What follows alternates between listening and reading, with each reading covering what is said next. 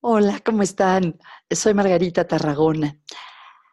Hoy quisiera hablar de la importancia de celebrar la vida y al mismo tiempo estoy muy consciente de que estamos viviendo épocas muy difíciles y hay gente que realmente está sufriendo y cuya vida está en peligro.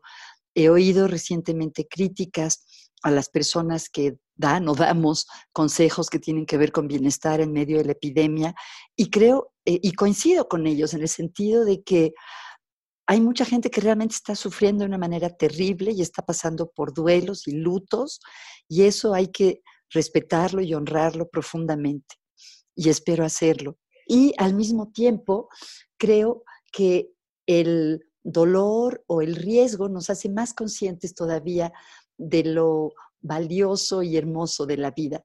Recientemente, si veo simplemente las fotos que me llegan a mi teléfono, eh, veo una de unos amigos que mandaron una foto de su hija embarazada de cinco meses, otra amiga que mandó una foto de cómo fue a llevarle su regalo de cumpleaños a sus nietos, ella con máscara y guantes y dejando la cajota del regalo bien lejos de ellos para que después ellos y su mamá también con guantes y, y cubrebocas lo fueran a buscar.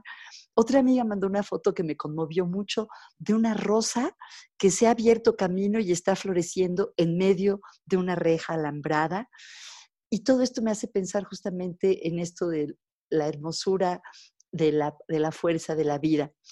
En los dos últimos días ha sido cumpleaños de dos de mis mejores amigos y hoy es mi cumpleaños.